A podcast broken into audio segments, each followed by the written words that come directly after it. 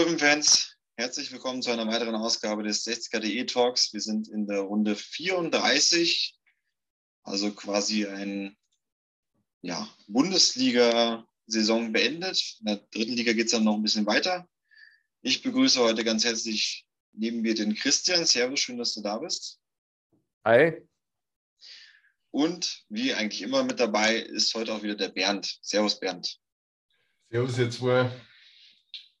Ja, wir haben jetzt zwei Spiele gehabt, da war Festtagsstimmung. Das war einmal Schalke, das war einmal dann Freiburg 2, wo wirklich auch im Stadion die Hölle los war. Und jetzt, ja, weiß nicht, ob man Boden der Tatsachen sagen kann, aber der Aufschlag war brutal.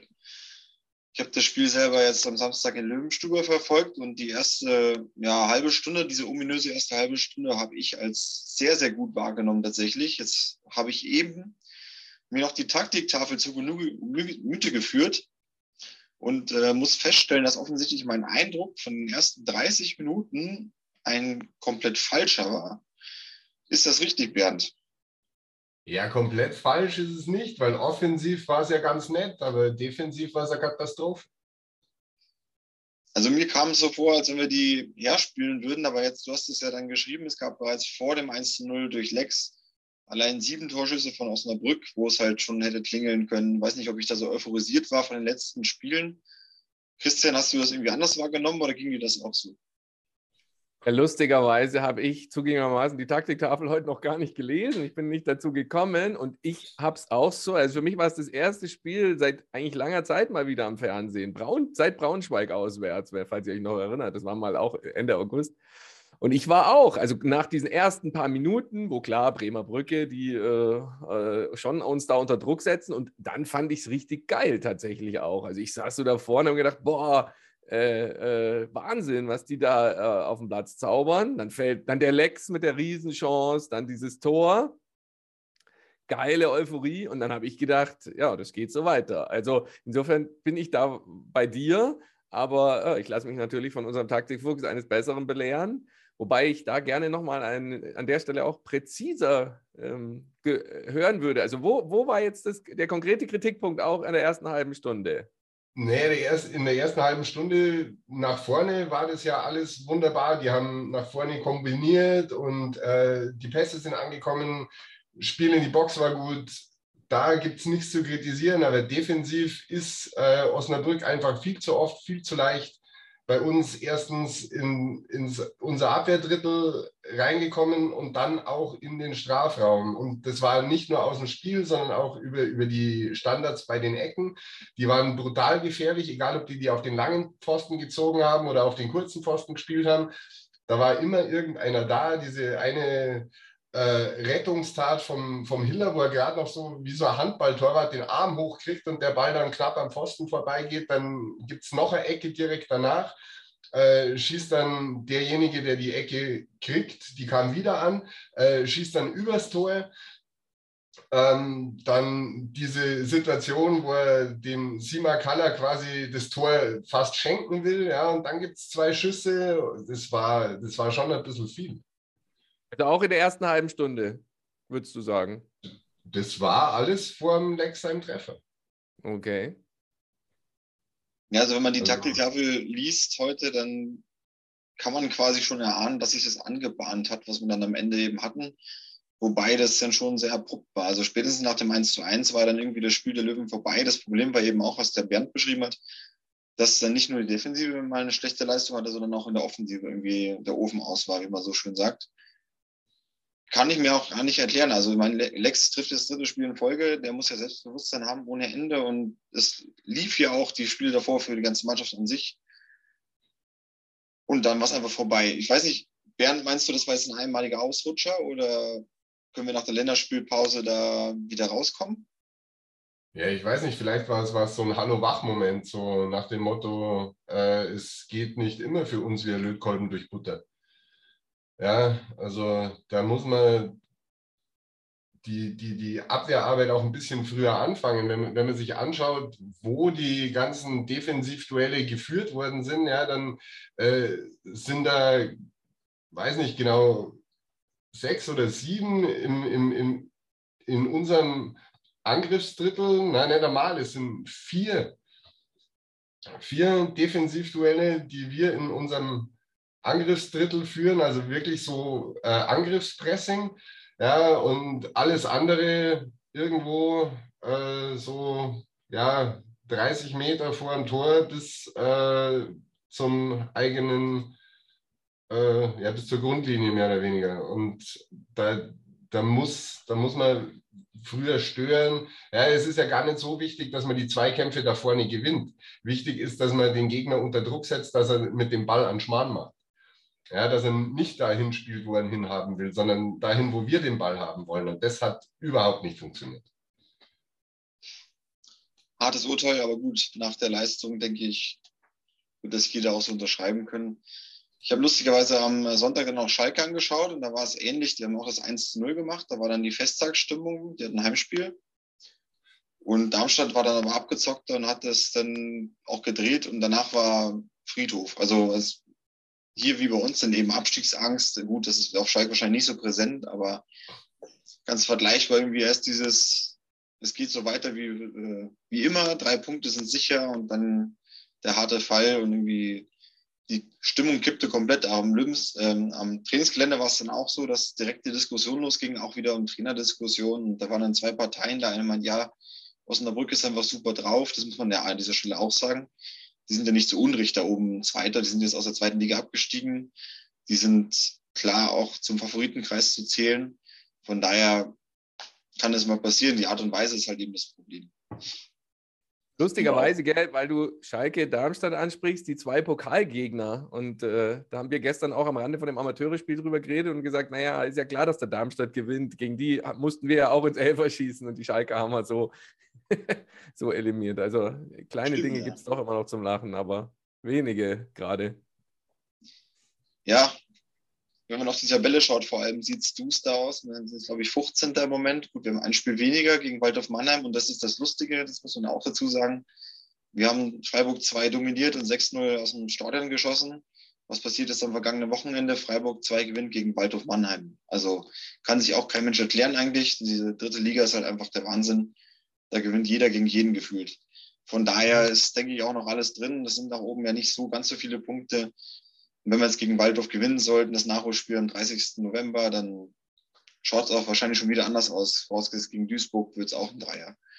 Von daher haben wir jetzt zwei Heimspiele vor der Brust. Sicherlich auch wieder schwierige Spiele, aber das wird schon wieder. Sind wir mal optimistisch. Dann würde ich sagen, machen wir einfach mal eine Hack hinter das Spiel. Ja, kurze Sache möchte ich noch sagen, was, was ich nicht so ganz verstehe. Da wird mir aber wahrscheinlich keiner äh, vernünftige Antwort geben können. Warum reisen wir per Flieger am Spieltag an? Ja, das ist so eine Sache, da denke ich, ist möglicherweise einfach ja etwas, was, was, was da mit reinspielt.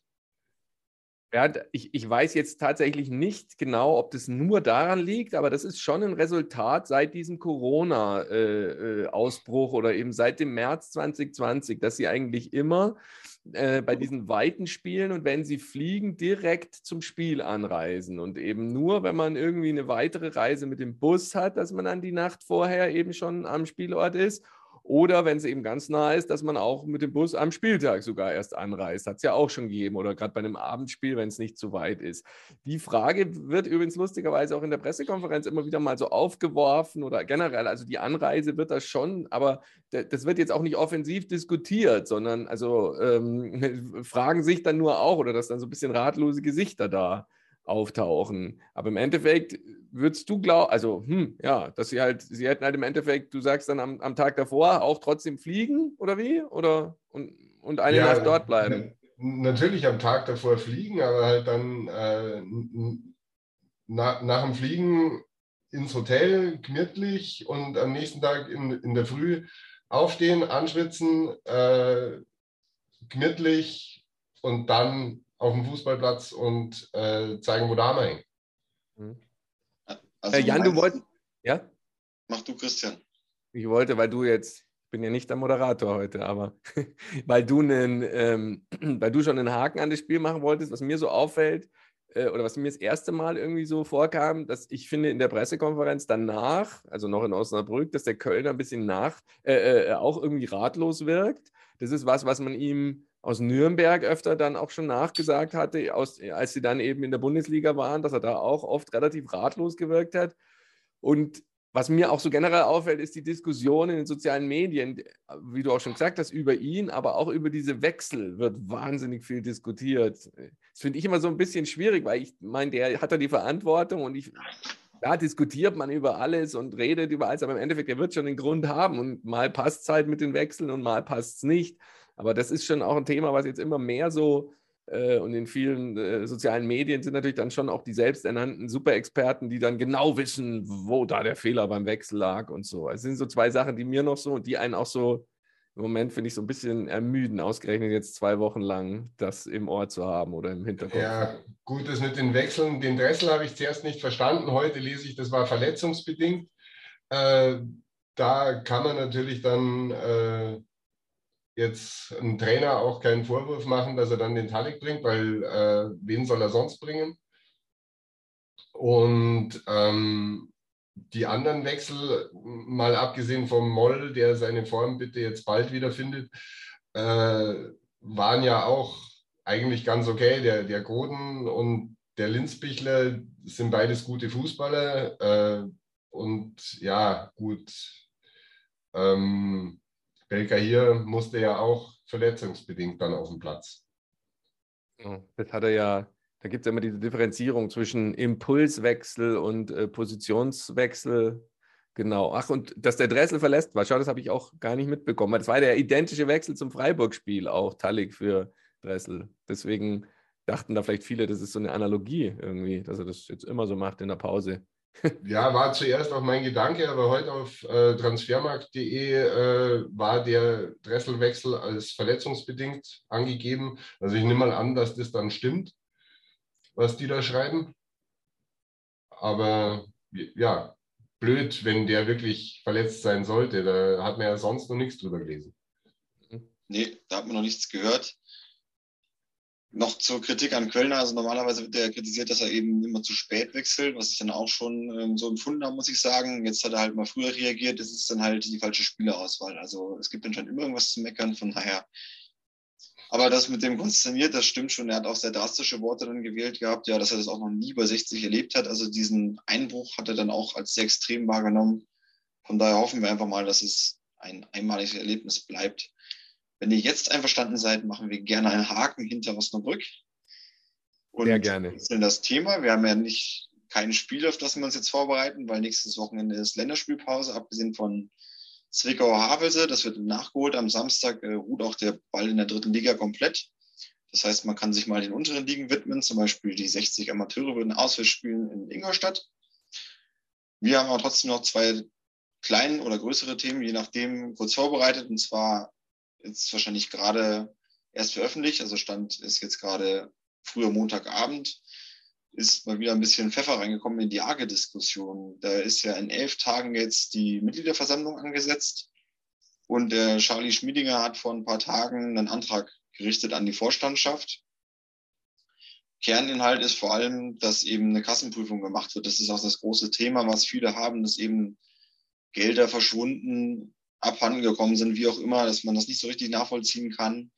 Und das soll jetzt erstmal alles aufgerollt werden. Verbunden ist dieser Antrag dann tatsächlich, damit äh, endet er dann auch, dass dadurch, dass die Kassenprüfung erstmal erfolgen muss und dann das bewertet werden muss, dass diese außerordentliche Mitgliederversammlung, die direkt im Anschluss stattfinden soll, am 19. November erstmal ausgesetzt wird, also abgesagt.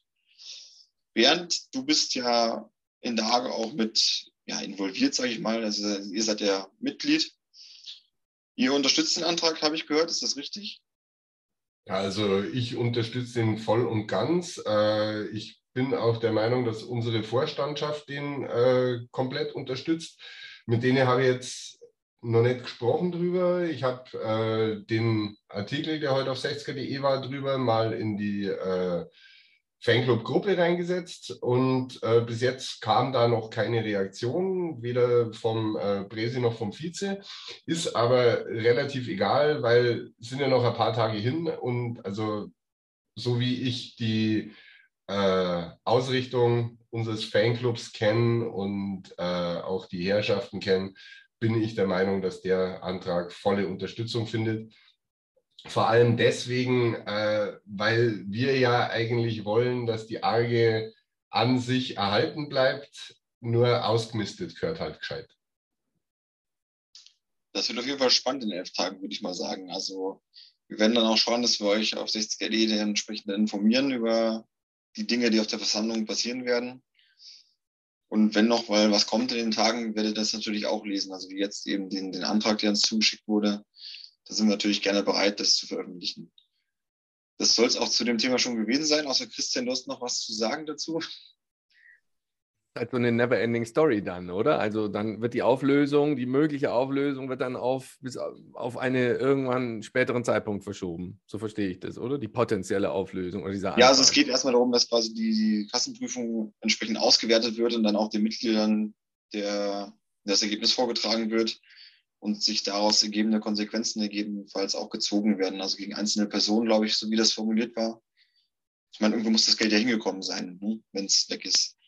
Jetzt sind wir hier leider keine Vereinsjuristen, weil interessant wäre ja sozusagen, wenn man jetzt direkt eine Auflösung betreiben würde, dann wäre diese Aufklärung nicht mehr möglich oder schwieriger. Oder ich glaube, das ist der große Punkt, ja. Deswegen mhm. ist der Antrag so formuliert worden.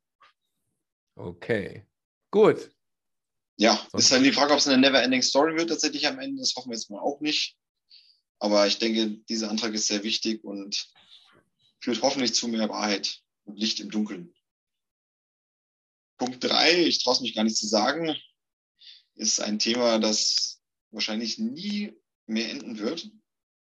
Das ist die Stadiondiskussion beim TSV 1860 München. Ich habe ja vor ein paar Wochen schon die Giesinger Gedanken als spielfrei war mal formuliert und auch die Frage ganz klar gestellt, warum diskutieren wir da eigentlich drüber? Und ich bin auch der Meinung, also dieser Meinung bin ich immer noch, diesen Standpunkt vertrete ich noch.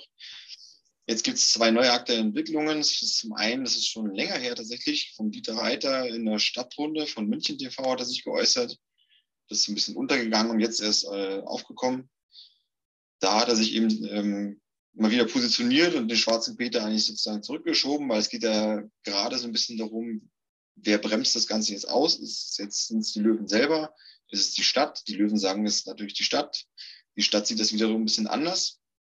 Zwar hat der Dieter Reiter gesagt, dass es an sich, diese Beschlussvorlage hat er unterzeichnet, obwohl er irgendwie noch warten wollte auf ein klares Bekenntnis vom TSV 1860 München zum Grünwalder Stadion. Das gab es bis heute noch nicht. Er hat es dann trotzdem unterzeichnet, sodass diese Beschlussvorlage eigentlich druckfertig ist. Es hakt jetzt eigentlich nur noch, in Anführungszeichen, nur noch an den Mietkosten. Und dazu gibt es dann eben auch einen Artikel in der Süddeutschen Zeitung, der sehr ausführlich war, wo einer dieser Punkte eben die Mietkosten waren, die für Marc Nikolai Pfeiffer jetzt so und so hoch sind. Das sind natürlich auch Randerscheinungen. Also wir sprechen von 8,5 Prozent der Zuschauernamen einmal.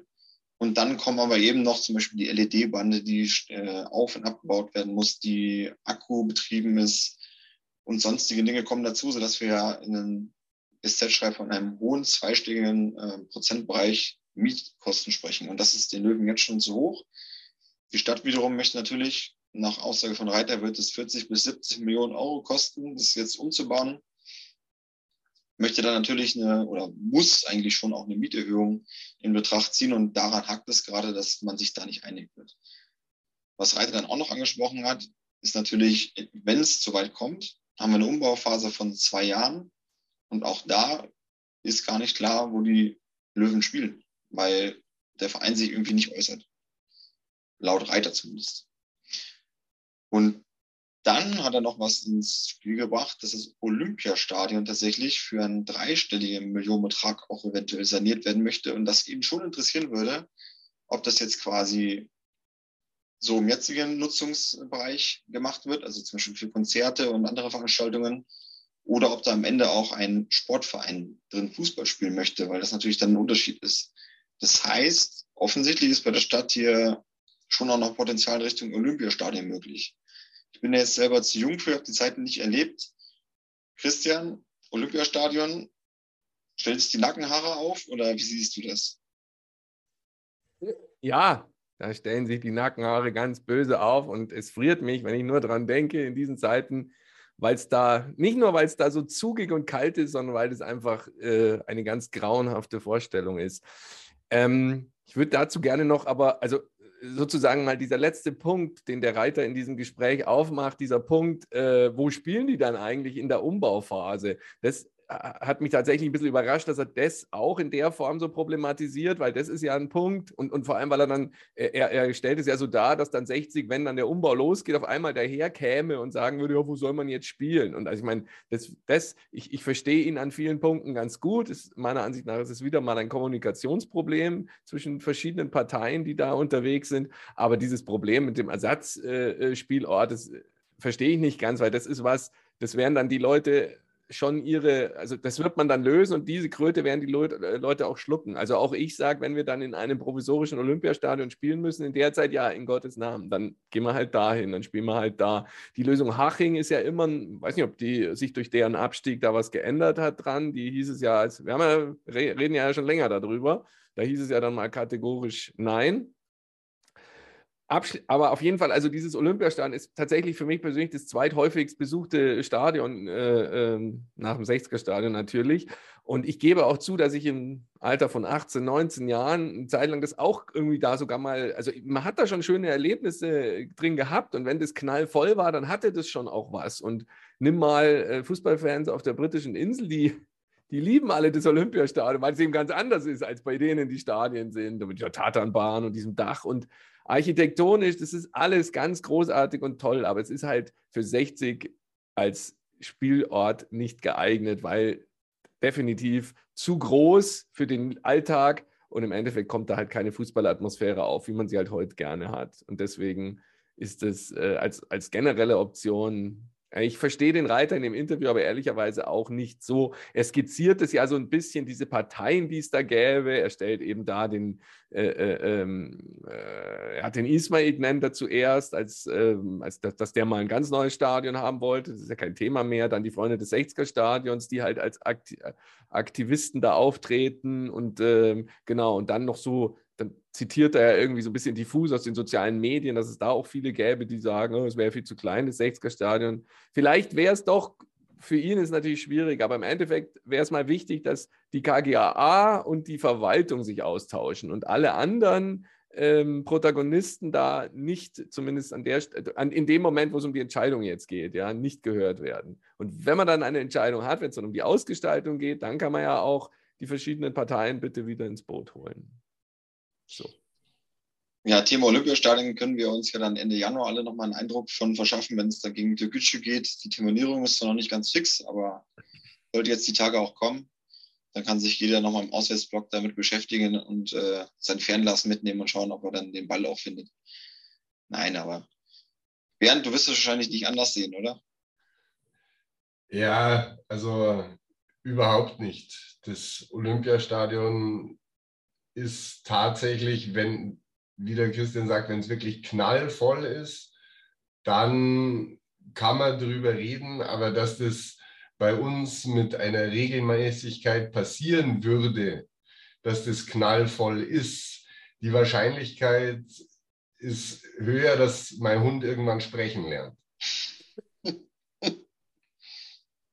Ganz ein Satz übrigens dazu noch ganz wichtig. Man sieht es ja schön immer, wenn man die Türkgücü-Spiele sich, wenn man sich sowas anschaut oder wenn man sich die Zusammenfassung anschaut. In dieser Nordkurve haben die das ja, ich finde das ganz für die Konzertansprüche äh, ganz charmant. Da, da ist es ja sozusagen, wie soll man das nennen, dieser ja, diese Treppen, die wohl da in den Innenraum führen, die sind da so verbreitert Richtung äh, äh, Gegengerade. Und ähm, also ich nehme an, das hat was damit zu tun, dass man da halt die Menschen in den Innenraum, also in die Arena, wie man es dann ja auch sagt, äh, bei Konzerten bringen kann. Aber allein das, da, da ist schon so viel verändert worden in Richtung Konzerttauglichkeit, dass das, also so wie das dann gegen Leeds und in den Derbys, sage ich jetzt mal, in, auch bei den beiden Derby-Siegen da drin war, so wird es ja sowieso nicht mehr. Also insofern, dann kann man dann auch wieder sagen, naja, ist eine, ist eine, für, aus Fußballfansicht dann doch eine Ruine. Ja, Ruine sagen ja viele auch zu einem anderen Stadion in München. Von daher. Soll es geben, ja. Wird es mit Sicherheit spannend bleiben. Also meine Meinung ist, ich kann den Reiter schon ein bisschen verstehen irgendwie. Also ich kann beide Seiten verstehen, aber ich verstehe jetzt den Reiter auch, weil es mir persönlich auch so geht, dass ich einfach gern hätte, dass die Löwen sich selber halt zum Standort Giesing bekennen würden. Klar, die Rahmenbedingungen müssten schon klar sein, deswegen hakt es ja eben. Und habe auch am Wochenende noch mit einem Mitglied von den Freunden des 60er Stadions gesprochen, der meinte, dass es halt schon immer das Problem ist, ne? dass es keinen klaren Ansprechpartner bei der Stadt gibt, dass niemand da weiß, wer ist jetzt genau für was zuständig und das hin und her geschoben wird. Und dadurch halt diese lange Verzögerung auch kam, wobei man jetzt, wenn man Reiter wieder hört, dass hier angeblich alles fertig ist und eben nur noch an einer Sache hakt. Also. Aber Jan, dass der Reiter sich nicht hinstellt und sagt, na ja, unsere Verwaltung ist halt eine typische öffentliche Verwaltung, die ist halt nicht sonderlich effektiv, schnell und dynamisch, sondern da äh, wandert dann auch mal was zwischen Schreibtischen hin und her, ist auch klar. Also das, das, das kreide ich ihm auch gar nicht an. Hm. Wäre auch ein bisschen komisch. Es ist eigentlich schon komisch genug, dass er quasi, das heißt komisch, oder erfreulich genug, dass er eben sagt, dass er zum Ausbau steht, auch wenn er eben sein Herz ja, wie er auch im Interview dann nochmal sagt, äh, eher eine andere Farbe schlägt. Richtig. Naja, es wird spannend bleiben. Apropos andere Farbe noch, Glückwunsch an die U14. Die haben parallel, während 60 im Fernsehen gekämpft hat, haben die am Trainingsgelände vor ziemlich vielen Zuschauern die anderen Farben geschlagen. So kann es weitergehen. Auch die U19 marschiert richtig stark. Genauso die Frauen. Von daher, es gibt ja auch Mannschaften, bei denen es einfach nur läuft. Da freuen wir uns auch drüber. Das wollen wir an dieser Stelle nicht ganz vergessen. Dann bedanke ich mich bei euch beiden für eine ja noch ein bisschen kürzere Runde, aber dennoch haben wir es die Folge 34 hinter uns gebracht. ich kann schon mal einen Ausblick geben. Nächste Woche haben wir einen Gast aus Duisburg hier im Talk. Ich freue mich ganz besonders. Da werden wir dann wieder am, wahrscheinlich am Montag aufnehmen. Dürft ihr euch schon freuen auf äh, Ausgabe 35. Und dann geht es auch wieder um das kommende Spiel. Bis dahin, vielen Dank, Christian, vielen Dank, Bernd, und dann einen schönen Abend euch. Servus. Servus, pfiat euch. Servus beieinander, ciao.